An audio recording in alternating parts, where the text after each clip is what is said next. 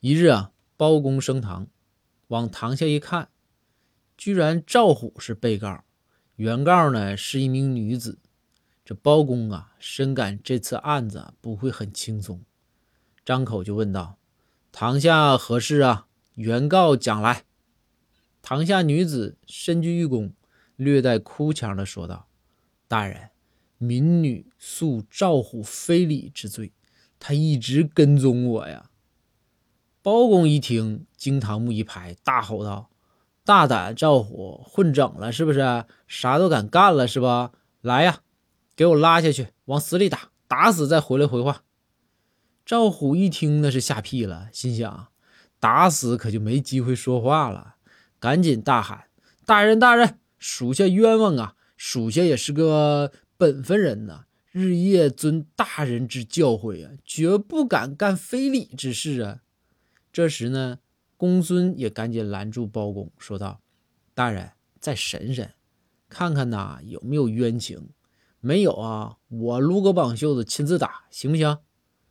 包公略作沉思，说道：“好吧，赵虎，从速讲来啊，从实讲来，说不出理来，你等着。”赵虎平复平复情绪，说道：“大人，今天属下值班。”看吧，这个女子手里拿了个空水瓶，属下就想说，能不能把空瓶啊要过来卖钱？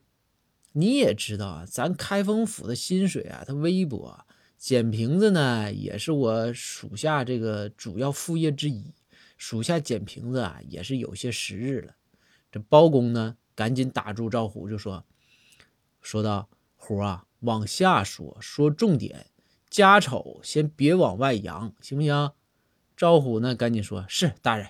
那我接着说啊，我以前都是捡呢。你说今天向人家要，我这也不太好意思，心里这关也不太好过，所以吧，我就跟了一段时间。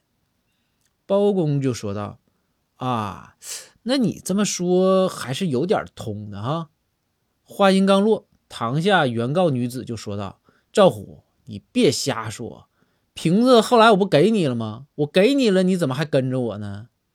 包公一听，好啊，赵虎，你是蒙我这儿来了，还唬我是不是？来人呐，给我打！赵虎啊，赶紧说呀，大人大人，没说完呢嘛，我继续跟着吧。是我合计，你说这大夏天的天这么热，他不肯定还得再买瓶水呀？